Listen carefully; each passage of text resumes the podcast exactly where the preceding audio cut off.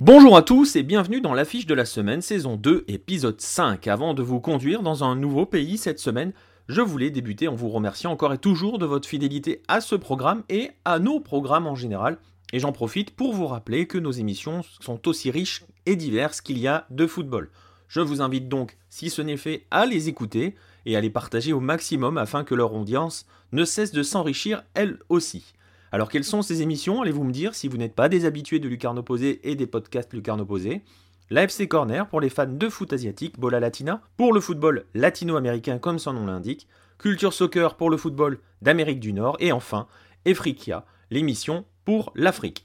Enfin, bien sûr, ce rendez-vous, celui que vous êtes en train d'écouter, l'affiche de la semaine. Et cette semaine, on va poursuivre nos aventures de culture foot dans notre affiche qui va nous emmener en Colombie pour le 298e Classico Paisa de l'histoire, qui va mettre tout Medellín en feu puisque ce Classico oppose l'Independiente Medellín à l'Atlético Nacional. Le match se déroule dans la nuit de samedi à dimanche pour nous et oppose donc deux équipes qui sont à la lutte pour une place dans le top 8 du tournoi, le top 8 qui qualifie à une phase de play-off que l'on appelle la Liguilla. Une fois encore, j'insiste, mais c'est vraiment un point essentiel. Si vous ne connaissez pas le football colombien, ce n'est pas grave, et d'ailleurs c'est très bien, parce que ce classico est fait pour cela. C'est une occasion parfaite pour découvrir et pour entrer dans la découverte de ce type de football. Donc n'hésitez pas, l'ambiance sera magnifique. Les deux clubs sont de vrais grands clubs du pays. Et justement, avant de vous présenter plus en détail ce classico, vous en avez l'habitude si vous êtes des fidèles de nos programmes. On va commencer par parler des deux équipes impliquées, en commençant par l'hôte du jour et accessoirement le plus ancien des deux, le Deportivo Independiente Medellín.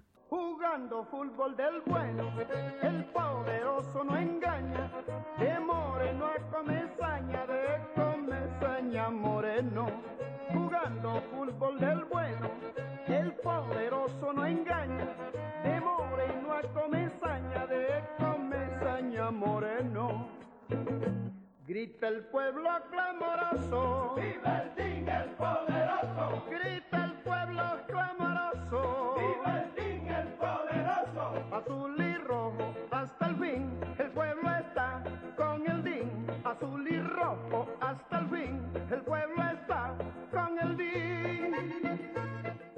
Le 14 novembre 1913, le Medellín Football Club est créé pour venir affronter une autre équipe, le Sporting que l'on appelle aussi Los Extranjeros, un club local qui a été fondé la même année par des immigrés suisses et belges majoritairement. Le temps de poser le tout sur le papier, de bien s'organiser, le 15 avril 1914, l'acte de fondation du Medellín Football Club est officiel. Le club dispute donc ce premier match contre Los Extranjeros du Sporting et prend 11-0. Alors, on pense tout de suite que le club va mourir à peine né parce que 11-0 pour un premier match, ça a de quoi en décourager plus d'un. Il n'en est rien. Le club continue de partager ses matchs avec le Sporting, joue sur un terrain nommé la Canche de los Belgas, je vous le traduis, mais vous avez compris, je pense, le terrain des Belges, et va donc enfin décrocher ses premiers succès à la fin des années 10, au début des années 20. Ce club sert de base pour représenter Antioquia, hein, le département dans lequel se trouve Medellín lors des Olympiades de Cali il est considéré comme le meilleur club de Medellín dans les années 30, comme quoi sa progression a finalement été linéaire et que ça valait le coup de continuer. Il prend évidemment part à la première division professionnelle dont la toute première édition se dispute en 1948 et est remportée par Independiente Santa Fe. Pour l'anecdote, Medellín perd son premier match de l'histoire du football professionnel contre l'América de Cali 4 à 0. Encore un carton, mais continue toujours de s'accrocher. Ce club va s'enrichir de joueurs péruviens, hein, notamment lors de l'époque dite d'Eldorado, qui va voir de grandes stars venir d'Amérique du Sud suite à un, contexte très particulier du football en Colombie, mais va surtout connaître une énorme crise économique juste derrière cette, euh, cette ère du Dorado, qui va l'éloigner du terrain pendant deux saisons en 52 et en 53. Cela arrivera deux autres fois, mais il est un point important qu'il faut tout de suite bien garder en tête, Medellín n'a jamais connu autre chose que la première division professionnelle colombienne tout au long de son histoire. Donc le club revient en 1954 avec de nouveaux dirigeants et un autre nom, son nom actuel, le Deportivo Independiente Medellín. Son retour n'est pas du genre discret. Le club signe José Manuel Moreno, vous savez, le meilleur joueur du monde dans les années 40, celui dont on avait parlé à l'occasion du Super Classico opposant Boca River. L'année suivante, Le DIM, Deportivo Independiente Medellín, décroche son premier titre professionnel. Moreno reste 7 ans au club, il va jouer pendant 5 ans et il va être 2 ans plus ou moins entraîneur-joueur, jusqu'à sa retraite qu'il prend à l'âge de 44 ans. Et allez, petite anecdote concernant Moreno, et on en terminera avec lui. Son dernier match sera un match amical entre Medellín et Boca Juniors, victoire 5 à 2 du DIM.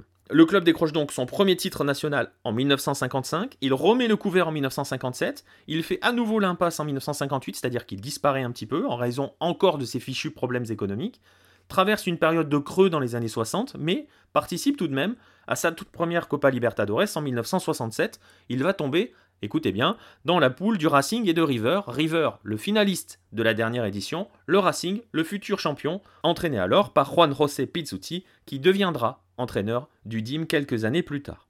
La suite est tout aussi difficile pour l'Independiente Medellín, malgré des recrutements parfois de qualité. Hein. On peut citer les Péruviens José Velázquez et Hugo Sotil dans les années 70, Luis Carlos Perea, Leonel Alvarez ou Hernan Dario Gomez dans les années 80, Carlos Valderrama dans les années 90, le club va quand même devoir attendre 45 ans pour connaître à nouveau la joie d'un titre de champion, vivant parfois des grands moments de solitude, comme en 1993 où les joueurs commencent à célébrer après une victoire face à qui, devinez, l'Atlético Nacional, pensant qu'ils sont alors champions grâce à cette victoire, avant d'apprendre que Junior, le concurrent, dans ce rêve de titre, s'est imposé à la 90e minute face à l'América de Cali et est donc sacré au dernier moment. Depuis l'entrée dans le 21e siècle et surtout depuis 2002 où il décroche un nouveau titre, le DIM a décroché trois autres titres de champion.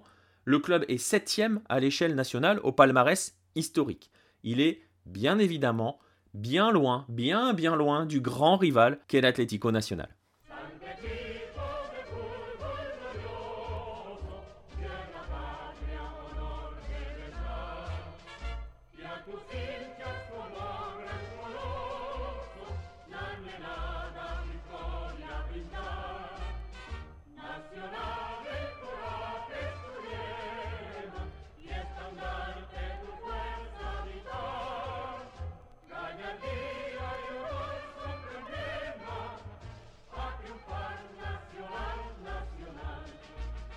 L'histoire de l'Atlético Nacional débute sous le nom d'Union Football Club, qui est fondé en 1936 par un groupe de jeunes de Medellín et qui évolue d'abord en D2 Antioquienia en 1941 avant de monter en première division dès la saison suivante. En 1940, avant donc cette euh, période en deuxième division, un autre club de la ville, nommé Indulana, est fondé et en 1943, ce club décide tout simplement d'acheter le meilleur joueur d'Union, Dario Gago Gomez.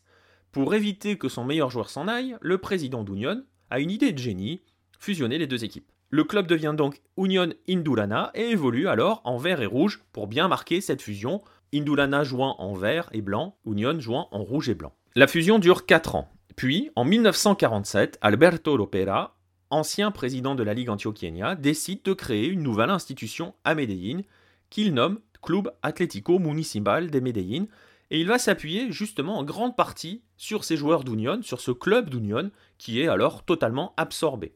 L'année suivante, le club intègre le premier championnat du pays, on est alors en 48, il termine sixième contre déjouant tous les pronostics, devinez devant qui? Devant Medellín. Le club va par contre très très vite se démarquer par sa volonté de faire jouer uniquement des joueurs locaux, des joueurs colombiens. C'est ainsi que sous l'impulsion de Fabricato, son actionnaire principal et qui est alors une entreprise de textile, le club prend son nom actuel et définitif en 1950 pour devenir Atlético Nacional, national comme étant le symbole du fait qu'il ne joue qu'avec des Colombiens des puros criollos.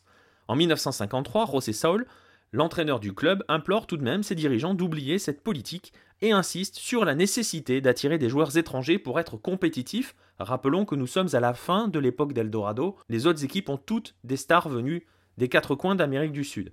Les dirigeants cèdent, le club est champion pour la première fois en 1954. L'année suivante, le club est vice-champion derrière le rival, Medellín, et frise ensuite la disparition sauvée par son rival lui-même, qui le soutient financièrement pour éviter justement tout simplement sa disparition. Les difficultés économiques perdurent tout au long des années 50, hein, on l'a vu tout à l'heure pour Independiente qui stoppe quelques saisons, et donc cette fois c'en est terminé. En 1958, la politique des joueurs étrangers est mise à la benne, l'Atlético Nacional redevient 100% colombien. Malheureusement, ça ne résout pas les difficultés et les problèmes économiques, ce qui va même conduire les joueurs à payer eux-mêmes leurs droits auprès de la Ligue pour participer au match et vont se répartir ce qu'ils gagnaient suite à ces matchs-là. Pour former l'équipe, ces joueurs-là vont même recruter des joueurs d'Independiente qui, à cette époque-là, étaient en pause. Euh, on l'avait vu tout à l'heure. Et ils vont former une sorte de fusion entre les deux clubs, une fusion que certains nient hein, au, au sein de la ville, mais tout de même, le terme Independiente Nacional existe, nous sommes alors en 1958. Cette fusion qui ne dit pas son nom va durer deux ans.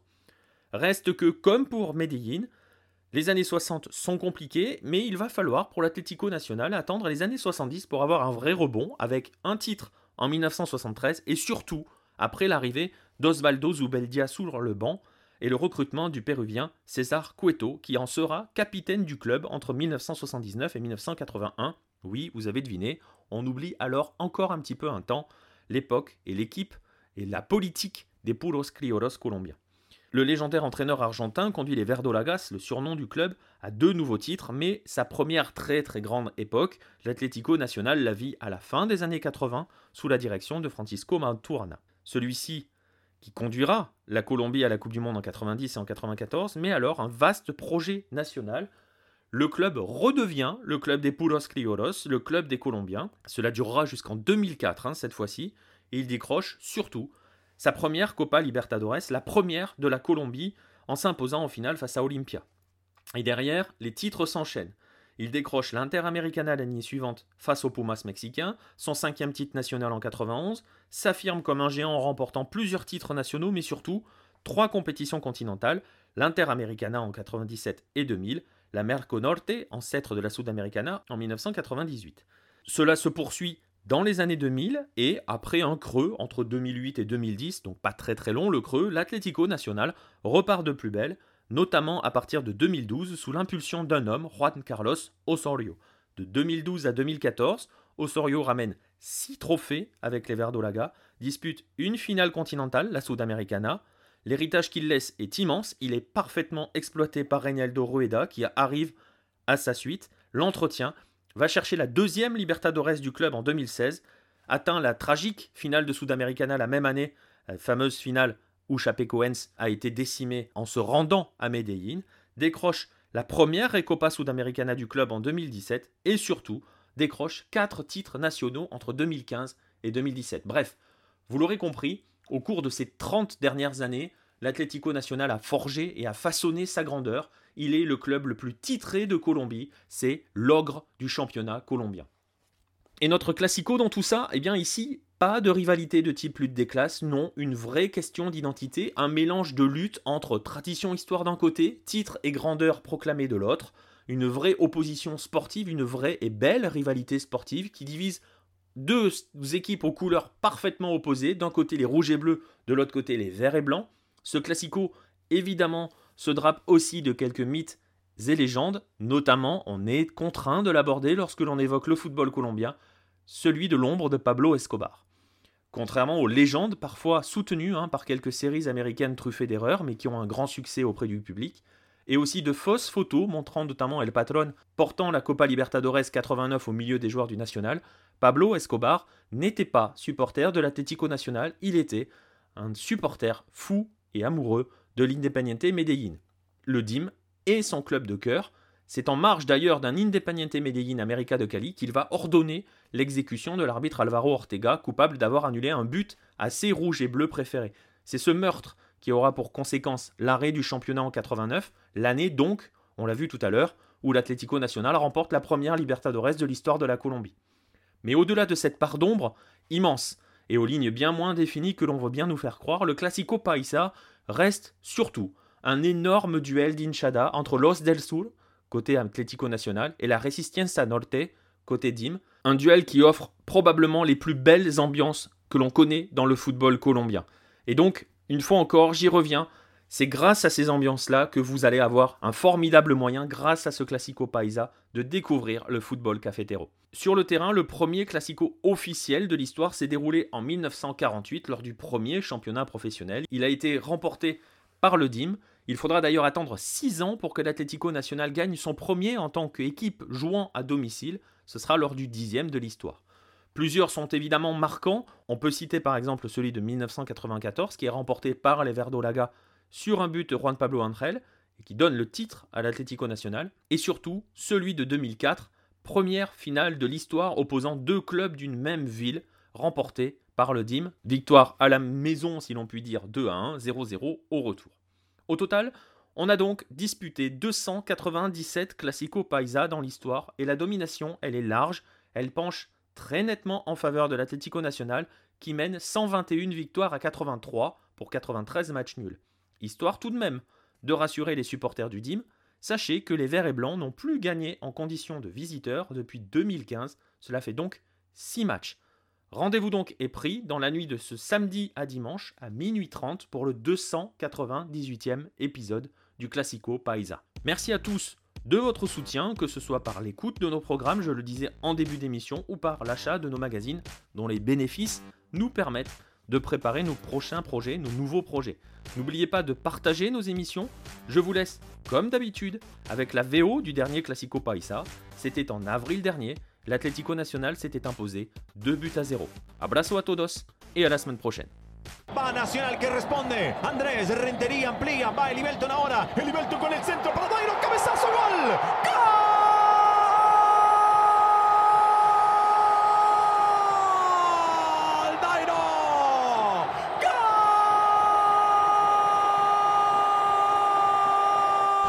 Bueno, va Nacional para liquidarlo. El balón para Vladimir. Vladimir abajo. David González. Vladimir. ¡Gol!